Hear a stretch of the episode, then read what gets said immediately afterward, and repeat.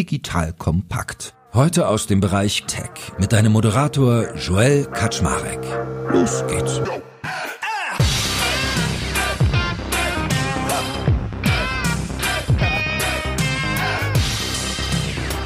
Hallo Leute, mein Name ist Joel Kaczmarek. Ich bin der Geschäftsführer von Digital Compact und heute geht es mal wieder um das Thema Product und Tech.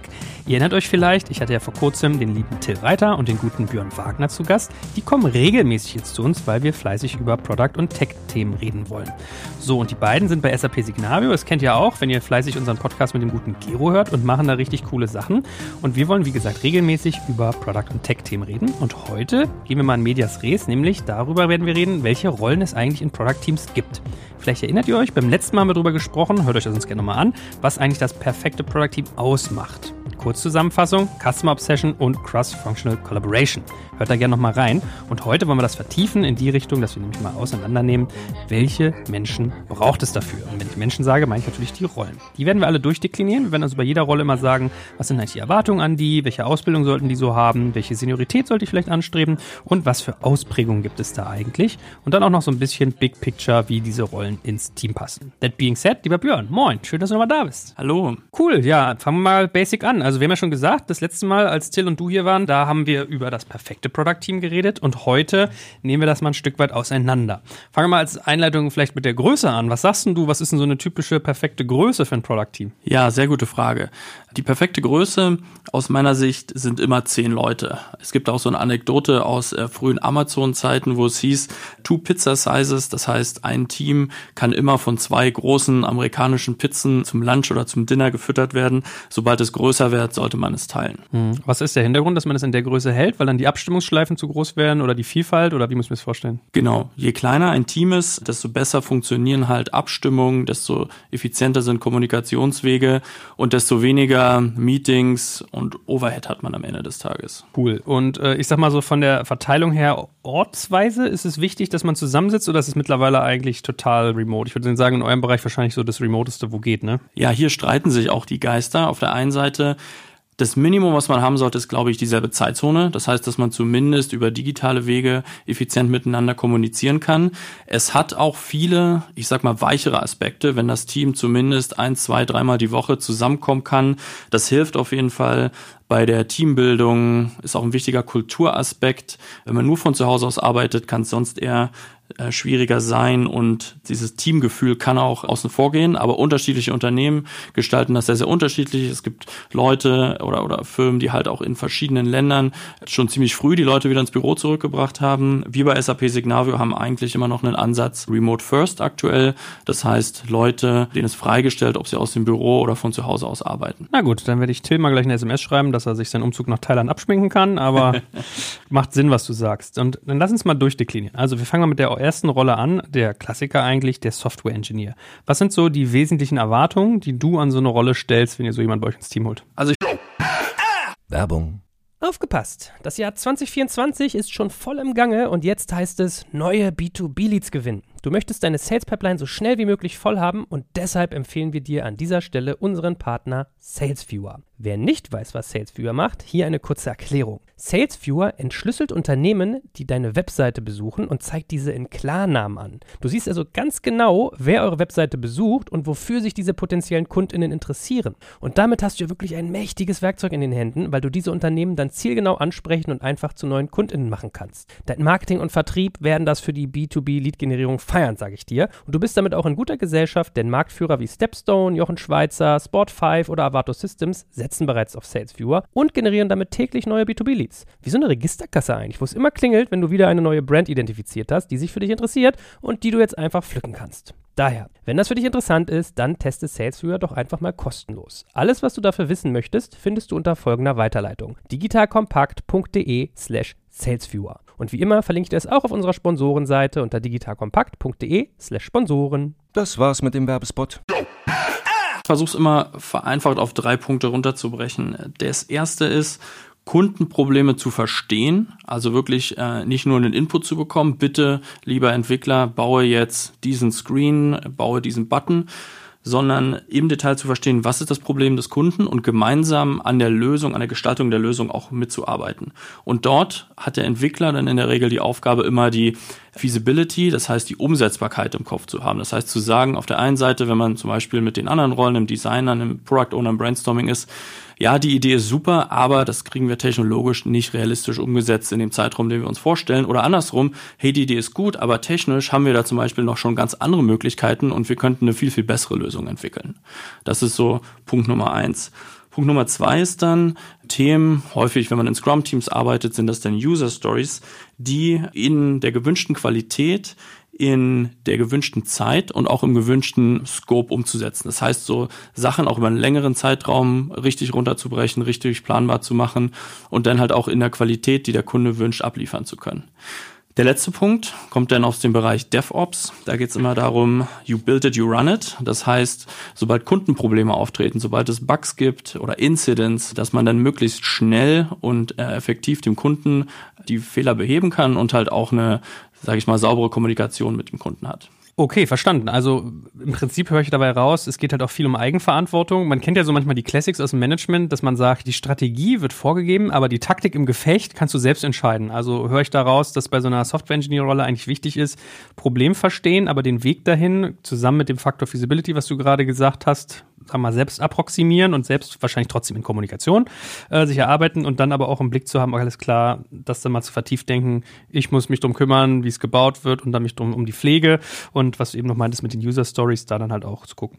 Cool. Was ist denn so die Ausbildungsrichtung, nach der ihr zum Beispiel schaut? Also sind das so klassische Informatiker oder sind das speziellere Sachen? Was ist das kleine einmal eins der Ausbildung für einen Software-Ingenieur? Genau, also ausbildungsspezifisch gibt es natürlich den Klassiker Informatik. Es gibt auch Neurostudiengänge, sowas wie Software Engineering und natürlich mehr und mehr auch Quereinsteiger. Das Thema Quereinsteiger ist sehr technologieabhängig. Ich sage in Bereichen, wo es viel um Frontend-Mobile-Entwicklung geht, da ist es kein Problem, als Quereinsteiger zu arbeiten. Wenn es jetzt aber um komplexere Systeme, Datenbanksysteme, verteilte Systeme geht, dann ist häufig ein Studium doch äh, angebrachter, um dann halt die, sage ich mal, deutlich komplexeren Algorithmen, Probleme, an denen man arbeitet, halt auch entsprechend bearbeiten zu können. Ist denn eigentlich mittlerweile so ein Studiengang sehr spezifisch geworden? Also ist es zum Beispiel so, dass man sagt, keine Ahnung, wenn du Ruby magst oder PHP oder whatsoever, dass du dann bestimmte Ecken dir anguckst und dass du sowas vorweist oder erzieht man diese Leute eher generisch? Grundsätzlich ist das eher generisch. Das heißt, im Studium werden auch, zumindest bei mir war das auch so, ähm, ich habe Software Engineering studiert, mehrere Programmiersprachen gelernt. Ne? Also es geht weniger darum, sich auf eine bestimmte Technologie, eine Programmiersprache zu spezialisieren. Es geht mehr darum, die abstrakten Konzepte dahinter zu verstehen.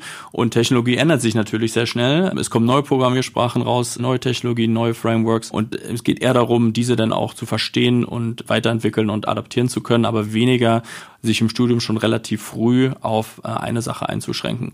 Später im Master kann man dann schon in verschiedene Richtungen gehen meistens. Können wir gerne später auch nochmal drauf eingehen. Und sag mal, jetzt haben wir ja das Thema Ausbildung sehr klassisch betrachtet. Ist es ja. nicht vielleicht eher so, dass es manchmal auch so ist, dass du einen Software-Engineer vielleicht einstellst, der so mit 14 schon mal irgendwie das FBI gehackt hat und sich irgendwie selber Computerspiele programmiert hat? So Selbstlerner gibt es ja auch viele in dem Bereich oder ist es eher schwierig, sowas halt, sag ich mal, messbar zu machen? Es gibt natürlich auch viele, sehr eher so Bereich Quereinsteiger, Leute, die sich das selbst beigebracht haben, Leute, die das selbst gelernt haben und keinen Studienabschluss haben. Ähm, Habe ich auch schon in einigen Teams gehabt und sehr, sehr positive Ergebnisse erzielt. Das macht auf jeden Fall Sinn. Ich glaube, man muss halt immer individuell schauen, was macht Sinn, welche Anforderungen hatte das Team, welche Technologien werden auch verwendet und je nachdem dann halt entscheiden, ob es Sinn macht, halt mit Quereinsteigern zu arbeiten oder nicht.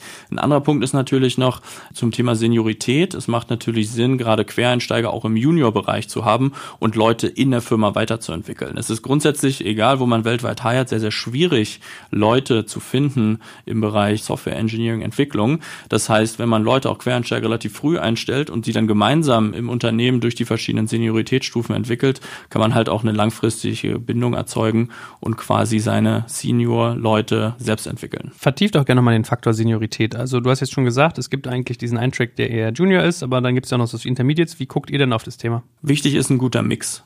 Das heißt, im Team of Ten sind ja in der Regel so sechs, sieben, acht Softwareentwickler wirklich drin, die sich voll auf die Entwicklung fokussieren.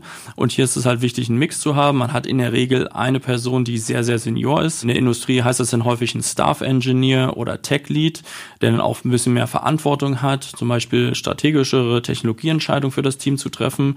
Dann die meisten Engineers sind in der Regel Senior Engineers, das heißt ein sehr erfahrenes Level, Leute, die eigenständig auch komplexe Probleme lösen können. Und das Team wird dann äh, komplementiert mit Junior- oder Intermediate-Leveln, Leute Quereinsteiger, frisch, äh, Quereinsteiger oder Leute frisch von der Universität, die dann sehr, sehr eng zum Beispiel mit so einem Senior-Engineer zusammenarbeiten können und dann halt auch lernen können. Es gibt ja auch sehr häufig Ansätze, sowas wie Pair-Programming. Das heißt, Leute, man sitzt gleichzeitig vor einem Bildschirm oder virtuell vor zwei Bildschirmen. Einer schreibt den Code, der andere unterstützt hilft, kommentiert, googelt vielleicht nebenbei oder, oder research gewisse Problemstellungen. Die Wissenschaft hat vermehrt gezeigt, dass das halt zu deutlich besseren qualitativen Ergebnissen führt und ist natürlich auch eine tolle Möglichkeit, Junior-Leuten direktes Coaching on the job zu bieten sozusagen. Cool. Letzter Punkt, weil wir ja gesagt haben, wir deklinieren immer vier Sachen durch. Also wir hatten jetzt Erwartung, Ausbildung, Seniorität. Welche Ausprägung gibt es denn so bei Software-Engineeren? Da gibt es sehr, sehr, sehr viele. Hauptsächlich technologisch betrachtet. Auf der einen Seite gibt es so Frontend, Webentwickler. Es gibt dann sehr viele Leute, die sich auf mobile Entwicklung spezialisieren. Da gibt es ja wieder Unterbereiche. Entweder Leute, die sowohl, sage ich mal, für die Google-Plattform und für die Apple-Plattform äh, beide Technologien bedienen können. Oder es gibt spezielle Frameworks, die hybride sind. Da muss man immer schauen, welche Technologie hat man im Team, welche Technologie macht auch strategisch Sinn und wie passen die Leute zusammen. Klassischerweise gibt es dann auch noch Backend-Entwickler. Einige Teams schwören auch auf Frontend. Frontend-Entwickler, dass quasi Frontend und Backend von einer Person gleichzeitig betreut werden kann. Es gibt dann noch speziellere Rollen, Database Engineering, Data Scientist im weitesten Sinne. Das ist auch gerade ein sehr spannendes Feld, was sich entwickelt. Würde ich auch unter der ähm, Engineer-Kategorie häufig einteilen.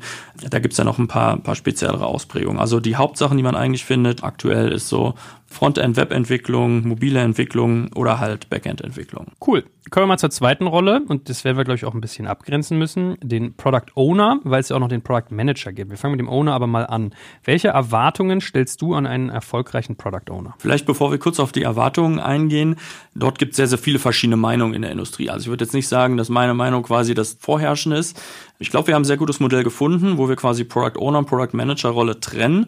Da würde ich heute mal im Detail drauf eingehen, möchte aber vorab gesagt haben, es gibt auch viele andere Ansätze, die erfolgreich in Organisationen funktionieren können. Aber wir haben halt auch bei SAP Signal, wie noch in anderen Firmen, hatte ich häufig eine Trennung zwischen beiden Positionen. Angefangen beim Product Owner. Ein wichtiges Thema ist Stakeholder Management. Mit Leuten reden, mit Kunden reden, mit internen Leuten reden, verstehen einfach, was sind die Anforderungen, was sind die Probleme der Leute, um am Ende dann die richtigen Entscheidungen in Bezug auf Priorisierung zu treffen. Ja. In der Regel, wenn man mit zehn Kunden redet, haben die 20 Wünsche vereinfacht gesagt und die sich mitunter auch widersprechen. Und dann muss dann halt, es muss, muss man rauskristallisieren, was sind die wichtigsten, welche Richtung möchte ich auch vorgeben und was steht sozusagen auf meiner Prioritätenliste ganz oben, mit dem ich nächste Woche anfange, in die Entwicklung zu gehen. Zweiter Punkt natürlich ist, bei der Lösungsentwicklung hat der Product Owner dann in der Regel einen Fokus auf die Viability. Das heißt, inwieweit macht das Feature aus einer wirtschaftlichen Sicht Sinn für die Firma, für das Produkt. Last but not least, der dritte Punkt, dort geht es darum um Planung, das heißt klassisch mit dem Team agile Zeremonien wie Planning, Demos durchzuführen. Es geht dann auch darum, Delivery über längere Zeiträume zu planen, Roadmaps zu managen und am Ende auch den Release erfolgreich zu machen, denn das heißt ja nur, wenn man den Code geschrieben hat, ist das Feature noch lange nicht beim Kunden angekommen. Da geht es dann sowas um Dokumentation, um Promotion-Material, Videos, erklären, was die Features eigentlich sind, was die können. Das ist auch alles in der Regel im Rahmen beim Product Owner. Okay, das ist ja relativ plain vanilla. Wie ist es mit der Ausbildung? Weil ich mich gerade frage, das wirst du ja über das Studium wahrscheinlich schwer steuern können. Also Product Owner ist mir jetzt nicht so bekannt, dass man das studieren kann. Vielleicht auch doch, dann korrigier mich. Aber worauf guckt ihr bei der Ausbildung? Ja, das ist eine sehr gute Frage. Einige Universitäten fangen langsam an im Bereich Product Management. Und wie gesagt, da gibt es in der Regel einen größeren Overlap mit den Product Ownern, Studiengänge speziell dafür anzubieten. In der Regel haben die Leute aber ganz verschiedene Hintergründe. Die können sowohl aus einem, sage ich mal, technischen Informatikbereich kommen, die können aber auch aus einem Businessbereich kommen, früher zum Beispiel im Consulting gearbeitet haben, im, im Post-Sales. Es gibt dann viel eher Trainings- und Zertifizierungssachen im, im Internet, verschiedenste Angebote, verschiedenste Organisationen, die dort halt Weiterbildung anbieten, um halt die Anforderungen so ein bisschen zu standardisieren an der Stelle. Mhm. Und welche Seniorität erwartet ihr von so einer Rolle? Hier erwarten wir eher eine höhere Seniorität. Also ja, es gibt auch Junior-Rollen, wir haben ja in der Regel im Team of Ten wieder einen Product Owner und der muss schon komplette Verantwortung für das Team übernehmen können. Das heißt, wenn man jemanden hat, der sehr juniorig ist, der ist dann in der Regel nicht dazu in der Lage von Anfang an zum Beispiel schwierige Priorisierungsentscheidungen mit großen Kunden oder Senior Management ähm, selbstständig machen zu können. Das heißt, in der Regel fangen wir beim Product Owner eher auf so mittleren Senioritätslevel an und dann besetzt man vorher halt äh, andere Positionen. Das heißt, entweder man ist so Support als Junior Product Owner für ein anderes Team und dann so als zweite Person mit drin oder man macht halt ähnliche Analystenrollen vorher um quasi dieses Senioritätslevel äh, zu erreichen. Aber im Team of Ten in der Regel gibt es nur einen Product Owner in unseren Setups. Das heißt, hier braucht man schon ein gewisses Level an Seniorität, um dann halt auch die Verantwortung für das Team übernehmen zu können. Ja, cool. Und als letztes, lass uns auch da nochmal über Ausprägungen sprechen. Gibt es viele verschiedene Ausprägungen bei Product Ownern? Ja, man kann sich zum Beispiel die Frage stellen, ob man Product Owner überhaupt braucht. Es gibt zum Beispiel Produktorganisationen, die vor allem eher technische Produkte anbieten, wo die Koordinierung und Backlog-Entscheidung halt von sehr seniorigen Softwareentwicklern auch übernommen wird. Ich hatte schon mal kurz angesprochen, das sind dann sowas wie Staff Engineers oder Principal Engineers in der Regel. Das heißt, die haben gar keine Product Owner. Das heißt, das braucht man nicht.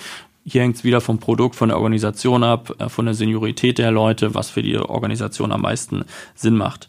Und sonst hatte ich ja schon gesagt, die Herausforderung ist immer so ein bisschen die gesamte Teamverantwortung, aber auch es gibt einige Ausprägungen. Einige Firmen haben technische Product Owner, die dann nochmal einen, einen stärkeren Fokus auch auf sowas wie Technik, Architektur in der, in der Planung haben. Und jetzt bin ich mal gespannt auf die Abgrenzung, weil wir hatten jetzt den Product Owner als zweite Rolle und die dritte wäre der Product Manager. Wie unterscheiden die sich und welche Erwartungen stelle ich an die Rolle? Ja, also hier gibt's wie gesagt, verschiedene Denkmodelle.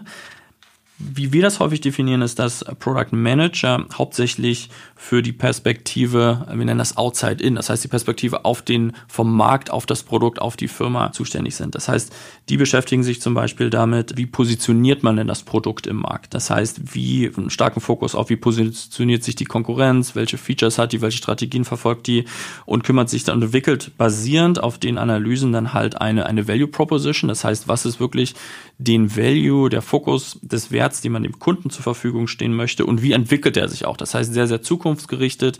Wenn man gerade komplexe Produkte weiterentwickeln möchte, dann braucht man ja für größere Änderungen mehrere Jahre. Das heißt, man schaut, schaut auch drei, vier, fünf, sechs Jahre in die Zukunft und schaut, wie sich das Produkt weiterentwickeln muss und fasst das Ganze dann eigentlich in so einer Produktstrategie zusammen, die halt, wie gesagt, nicht nur, wo ich sagen würde, der Product Owner arbeitet meistens auf so einem Horizont von vielleicht einem Jahr und sehr, sehr problem- und lösungsgetrieben, während der Product Manager eher marktgetrieben arbeitet und sich halt halt überlegt, was ist die Value Proposition, wie sieht die Produktstrategie aus, wo wollen wir uns langfristig hinzuentwickeln, wie ist sowas wie Pricing gelöst für die Kunden, für die verschiedenen Bereiche. Das sind halt Bereiche, die dann bei uns zumindest eher im Bereich von den, den Product Managern oder Product Leads, wie wir sie am Ende nennen, liegen. Spannend. Und bei der Ausbildung hast du ja eben beim Product Owner schon angedeutet, dass es Universitäten gibt, die das Thema Product Management in den Mittelpunkt stellen oder da schon was tun. Wie ist denn das in der Rolle? Ja, es gibt einige Angebote. Es gibt auch so ein MBA in der Regel, gerade in, Amerika schon an einigen Universitäten.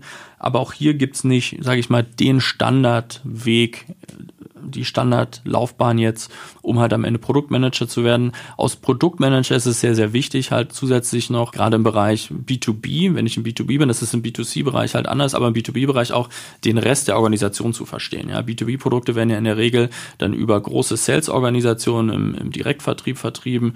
Dann gibt's eine Pre-Sales-Organisation, dann gibt's eine Post-Sales-Organisation, wo dann Consultants, Customer Success Manager sich auch weiter um das Produkt beim Kunden kümmern. Und die Idee ist so ein bisschen, beide Perspektiven zusammenzubringen, sowohl die Go-to-Market-Perspektive Perspektive als halt auch die technische, die Engineering-Perspektive, die miteinander zu verknüpfen, dort Brücken zu bauen und halt nicht nur denken, was sind die Probleme des Kunden, sondern auch, wie wird das denn organisatorisch oder bei der Ausführung beim Kunden vor Ort ausgeführt. Ja, also wenn ich ein komplexes Produkt habe, kaufe ich in der Regel nicht nur das Produkt, sondern ich kaufe auch Consulting-Dienstleistungen zu. Dann brauche ich vielleicht ein Partnernetzwerk, um diese Consulting-Dienstleistungen, wenn die nicht nur selber angeboten werden, halt auszuführen. Das heißt, um diese ganzen Themen kümmern sich dann auch die mehr marktbezogen sind, der Produktmanager und führt natürlich darüber hinaus auch noch ein ähm, sehr großes und eine sehr enge Beziehung zu den Kunden. Vielleicht kann man es auch so bezeichnen, gerade im B2B-Bereich. Der Produktmanager fokussiert sich häufiger auf die, die Buyer-Persona, das heißt die Person, die am Ende die Kaufentscheidung trifft, während der Product Owner und auch den Designer, auf den wir gleich noch kommen, sich eher darauf fokussieren, wie das Produkt für die Nutzer, was ja in der Regel zwei sehr verschiedene Personen sind am Ende, wie das Produkt für den Endnutzer optimiert werden kann. Und was die Seniorität angeht, hat man da eine ähnliche Anforderung wie in den Product Owner, dass das also Leute mit mittlerem bis hohem Niveau sein müssen oder vielleicht sogar noch höher, weil sie eine längere und eine marktgetriebene Perspektive Ihr Lieben, hier ist Joel von Digital Kompakt und Leute, es vergeht, glaube ich, keine Woche, wo mir Sven Weizenegger, der Moderator von unserem Hackers-Podcast, nicht begeistert von seinem Job bei der BWI erzählt. Mal berichtet er mir von seinem Besuch beim Eurofighter, mal spricht er über den Austausch mit Generälen und Top-Politikern oder einfach von der Agilität in seiner Organisation ganz allgemein. Also, der macht kräftig einen auf dicke Hose, also habe ich mit den Jungs und Mädels von der BWI mal gesprochen und möchte dir das Unternehmen als unseren Partner ans Herz legen, wenn du selbst im Cyber- oder Tech-Bereich aktiv bist oder sein willst. Die BWI ist nämlich eines der größten IT-Service-Unternehmen in Deutschland und unterstützt die Bundeswehr bei ihrer Digitalisierung. Eine wichtige Aufgabe ist die Einführung von Innovation in der Truppe, aber das Aufgabenspektrum ist auch noch sonst total breit von Beratung über Realisierung bis zum Betrieb. Jetzt denkst du, was heißt das denn genau? Wir sprechen hier von einem IT-Service-Unternehmen, das wie gesagt die Bundeswehr bei seinen Digitalisierungsprogrammen unterstützt. Und das aber auch Innovationstreiber mit eigenen Innovationseinheiten wie dem Cyber Innovation Hub der Bundeswehr und Inox, dem BWI-internen Innovationsteam ist. Du merkst, das BWI ist ein attraktiver Tech-Arbeitgeber, der als hundertprozentige Bundesgesellschaft in der Rechtsform einer GmbH das Beste aus zwei Welten bietet. Auf der einen Seite eine hohe berufliche Sicherheit mit wichtigem Purpose und gleichzeitig aber auch viel Dynamik in der Umsetzung. Wenn du also auch so begeistert wie Sven zur Arbeit gehen möchtest, dann schau dir das BWI jetzt einfach mal selbst an. Ich habe dir unter digitalkompakt.de slash bwi eine Weiterleitung eingerichtet. Und natürlich finde ich das auch in den Shownotes und alle Sponsoren findest du immer auch auf unserer Sponsorenseite unter digitalkompakt.de slash Sponsoren die wir haben? Ich würde sagen, auf jeden Fall. Es ist sogar nicht unüblich, einen Karriereschritt zu haben, dass man sagt, quasi, man fängt als Product Owner an und entwickelt sich dann weiter in die Position Product Manager, großen Unternehmen dann auch VP, Vice President Product.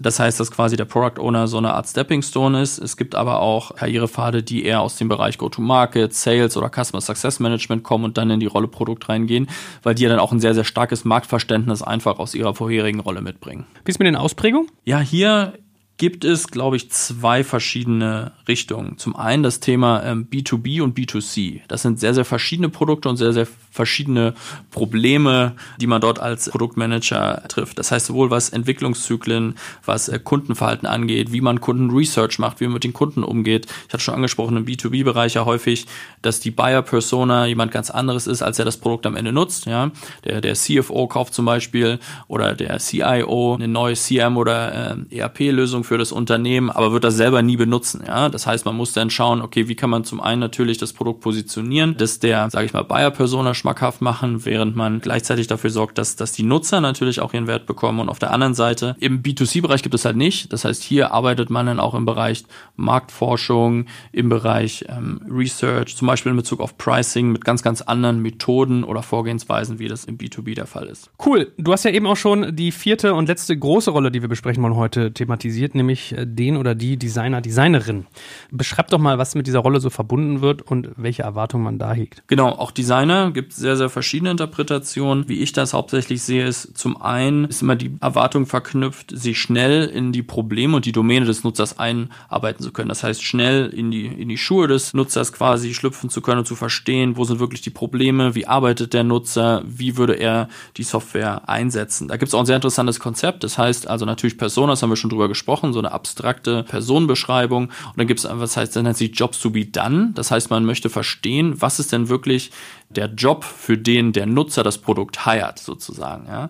Und dann geht es natürlich darauf zu schauen, okay, in der Regel wird nicht der gesamte Jobtyp dann vom Produkt nur abgedeckt, sondern da gibt es auch noch Lücken und dann kann man halt verstehen, okay, welche Lücken möchte man denn füllen und wie möchte man dem Nutzer eine, eine gute und Ende zu Ende auch verständliche User Experience, was dann der zweite Punkt wäre. Da geht's dann halt, was heißt User Experience? Da geht's halt drum, in der Regel früh grobe Konzepte, Mockups zu entwickeln, User Flow, Storyboards zu entwickeln, um halt schon möglichst früh in der Entwicklung, das Ziel ist halt immer, bevor man anfängt zu entwickeln, wirklich schon Sachen testen zu können, validieren zu können mit dem Nutzer, zu schauen, ob User Flows, ob Screens, egal ob Web oder Mobile, halt so funktionieren, wie man sie hofft, sie funktionieren, bevor man eigentlich die erste Zeile Code schreibt. Und der dritte Punkt, dann geht's so eher um auch den visuellen Aspekt. Das ist jetzt sehr, sehr unterschiedlich. Häufig, gerade in größeren Unternehmen, hat man dort fest ausgeprägte Designsysteme. Das heißt, da entscheidet denn der Designer in der Regel gerade bei Standardkomponenten gar nichts mehr. Das ist quasi alles, es ist ein Portfolio, aus dem man sich bedienen kann. Natürlich gibt es es, gerade wenn man Produkte bauen möchte, die nicht nur aussehen wie äh, Template 17 ähm, in, in allen Screens, gibt es dann immer noch Möglichkeiten oder sage ich mal gerade so für Schlüsselinteraktion, dass man halt dort auch schaut, hey, jetzt wirklich eine, eine tolle visuelle Experience oder auch eine gute Interaktionsexperience dem Nutzer zu bieten und das wäre so der, der große Teil. Also zum einen Research, verstehen, was will der Nutzer eigentlich, was ist sein Job to be done, dann über verschiedene Iterationen und Tiefen hinweg eine gute User Experience zu entwickeln und dann halt auch am Ende ein gutes visuelles und Interaktionsdesign zu haben, was die Bedürfnisse des Nutzers erfüllt. Das sind so die drei Hauptpunkte. Und kannst du nochmal spezifizieren, also auch auf die Gefahr, dass das eine dumme Frage jetzt ist, bei Designern denken ja die meisten Leute an äh, schöne Dinge, zeichnen, malen, also fast so in Richtung Grafik. Ist Designer im Bereich Product auch ein Programmierer? Also programmiert er selber zum Beispiel Frontend oder ist es eher jemand, der UX, UI macht? Kann es verschiedenes sein? Vielleicht kannst du da nochmal so eine kleine Basic geben sozusagen. Genau, also in der Regel programmieren Designer nicht. Die arbeiten dann eher mit Tools wie Figma, früher war es vielleicht Photoshop oder andere Tools, InDesign, um halt die verschiedenen, sage ich mal, Screens, Prototypen, Mockups zu entwickeln. Das heißt, die haben häufiger, ein, also ein guter Hintergrund ist sowas wie Product Design, wo es dann wirklich auch darum geht, jetzt nicht nur um, um Form oder verschiedene Aspekte, sondern auch nochmal das Produkt dahinter zu verstehen und auch wie das Produkt dann im Kontext oder in der Umgebung des Nutzers mit dem Nutzer interagiert an der Stelle. Ist Product Design dann auch die Ausbildung, die ich genießen muss, um sowas in einem erfolgreichen Unternehmen werden zu können oder gibt es noch andere Ausbildungspfade? Ja, hier gibt es auch ganz verschiedene Möglichkeiten. Ich hatte schon gesagt, also häufig Product Design ist auf jeden Fall ein sehr guter und auch häufiger. Man kann ja aber auch aus, aus verschiedensten Richtungen kommen. Ähm, also da gibt es auch nicht den Einfahrt, wo ich sagen würde, man muss jetzt, man muss jetzt das studieren. Es gibt auch Quereinsteiger. Hier ist natürlich, wie gesagt, je nach Ausprägung dann sowohl Kreativität ist halt wichtig, als halt auch gutes Verständnis, sich wie gesagt in neue unbekannte Felder einarbeiten zu können, möglichst schnell. Wie ist mit der Seniorität? Ich würde mal tippen, da ist man beim Designer eher wieder dabei, dass man wahrscheinlich von einem relativ Juniorigen bis hin zu einem Seniorigen alles abbildet oder ist das eine falsche Annahme? Ja, absolut. Ähm, wir arbeiten mit Modellen, wo wir häufig einen seniorigen Designer mindestens in einem Team haben und dann auch noch einen, einen Designer, zum Beispiel, der gerade frisch von der Uni kommt, mit dazu nehmen, einfach als zweiten Designer in dieses Team of Ten. Aber ja, auch hier gibt es quasi von Super Junior bis halt sehr Senior. Das geht dann bis zum Head of Design hoch, der dann quasi so Designverantwortung Verantwortung hat über ein ganzes Portfolio an Produkten, äh, gibt es eigentlich einen, einen sehr, sehr großen Karrierepfad an der Stelle. Und last but not least, lass uns doch auch nochmal ganz kurz über Ausprägungen bei Designern sprechen, weil du ja eben auch schon bei den Erwartungen, an die man diese Rolle stellt, gesagt hast, dass da eigentlich drei Sachen zum Tragen kommen, nämlich Research, Experience und Visual.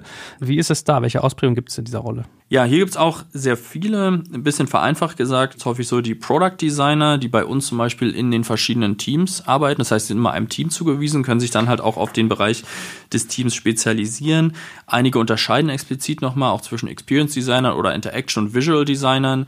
In der Regel, ehrlicherweise einfach aus Kostengründen, haben wir dann häufig eine Person pro Team, die aber ein breiteres Spektrum abdeckt, was wir dann Produktentwickler nennen. Wir haben dann zusätzlich noch Leute, die sind jetzt nicht in den Teams of 10 drin, sondern die unterstützen meistens eine große Anzahl von Teams of 10. Das sind sowas wie User Researcher, die dann sehr stark darauf spezialisiert sind, halt vor allem Research Tasks zu machen. Das heißt, bevor es überhaupt in Konzeption Entwicklung geht, es gibt ja im Designsystem, Schritt Nummer eins ist immer das Problem zu verstehen, bevor man überhaupt in den Lösungsraum geht. Das heißt, die sich sehr, sehr auf den Anfang des Discovery-Prozesses fokussieren.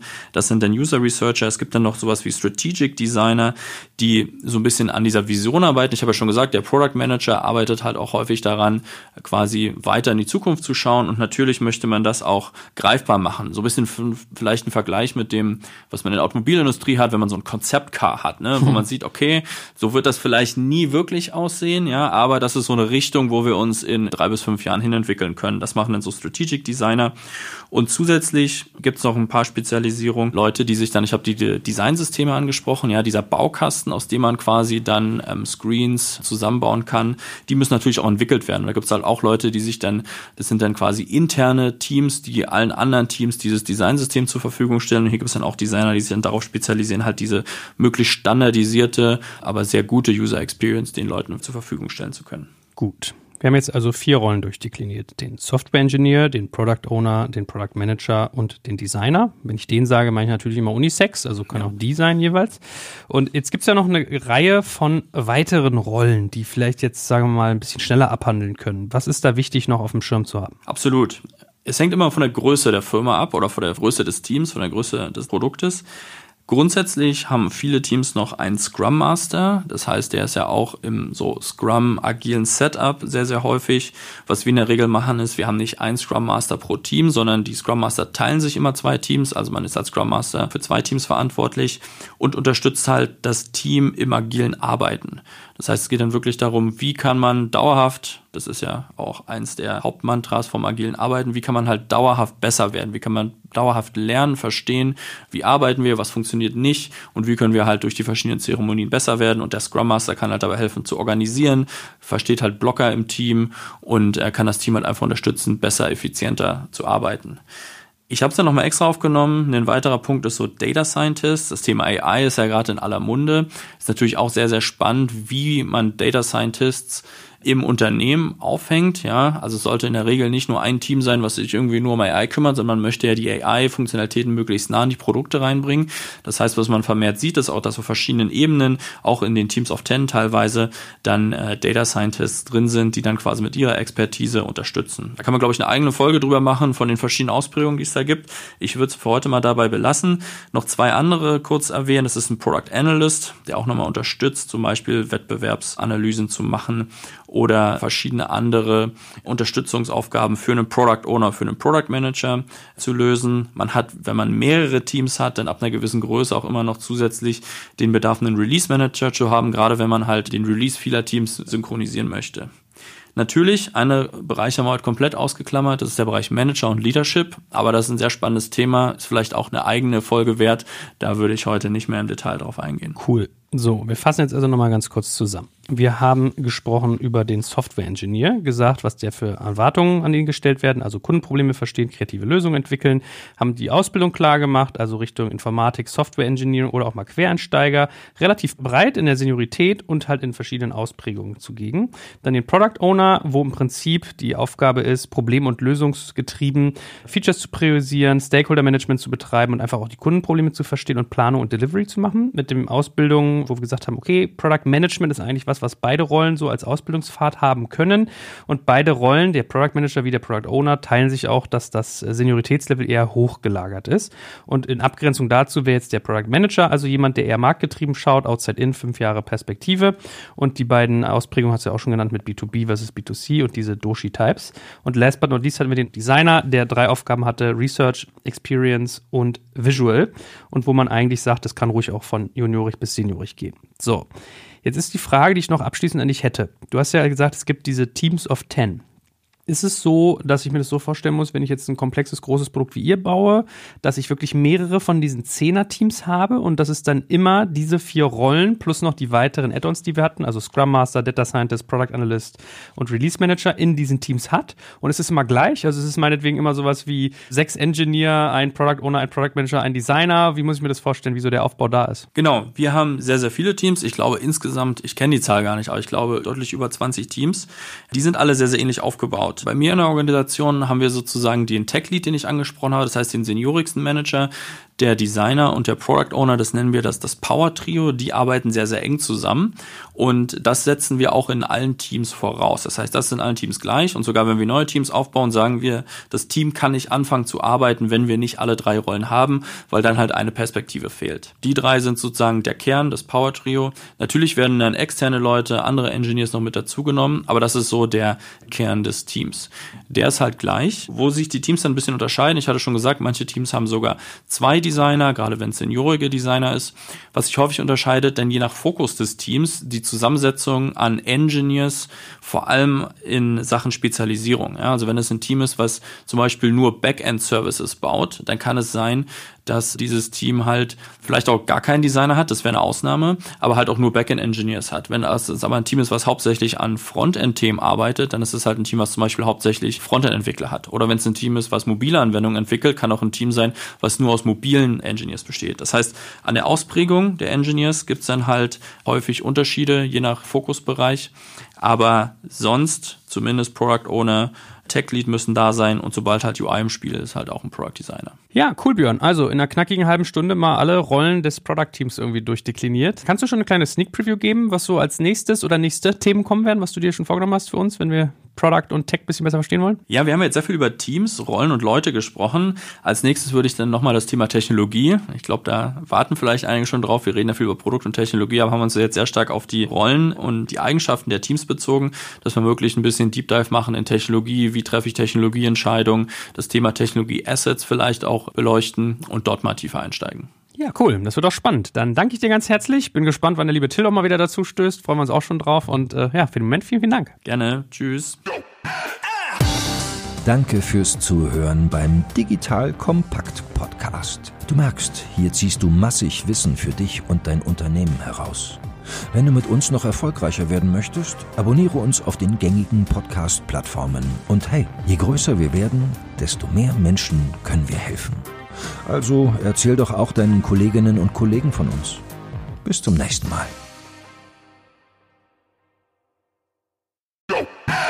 Jetzt kommt ein kleiner Werbespot. Aufgepasst! Heute habe ich etwas Besonderes für dich. Spendit. Der Benefits-Anbieter aus München hat sich nämlich vorgenommen, Benefits für Arbeitgeber und Arbeitnehmende so attraktiv wie möglich zu machen und die Teammotivation auf ein neues Level zu heben. Dabei will Spendit vor allem eins: Benefits für alle zugänglich und demokratisch gestalten. Egal ob in großen oder kleinen Unternehmen, ob in der Stadt oder in ländlicheren Regionen, ob für Mitarbeitende im Tag- oder Nachtdienst, Mitarbeiter-Benefits von Spendit sind enorm flexibel und unabhängig von Ort und Zeit. Und mit Produkten wie der Spendit Card, Lunchit und Mobility bringt Spendit frischen Wind in die Welt der Mitarbeiterleistungen und setzt auf digitale Lösungen statt Papiergutscheine. Das Spannende für Arbeitgeber und Mitarbeitende, die Benefits sind steueroptimiert. Das bedeutet nicht nur echte Einsparungen für dein Unternehmen und den Lohnnebenkosten, sondern auch mehr Netto vom Brutto für deine Mitarbeitenden. Das sind Gehaltsextras, die deine Mitarbeitenden wirklich brauchen und schätzen werden. Also, wenn du auch die Mitarbeiterbindung in deinem Unternehmen stärken willst, dann schau unbedingt mal bei digitalkompakt.de slash spendet vorbei und hinterlasse einen Gruß von mir. Und wie immer findest du alle Infos auch auf unserer Sponsorenseite unter digitalkompakt.de slash Sponsoren. Werbung Ende.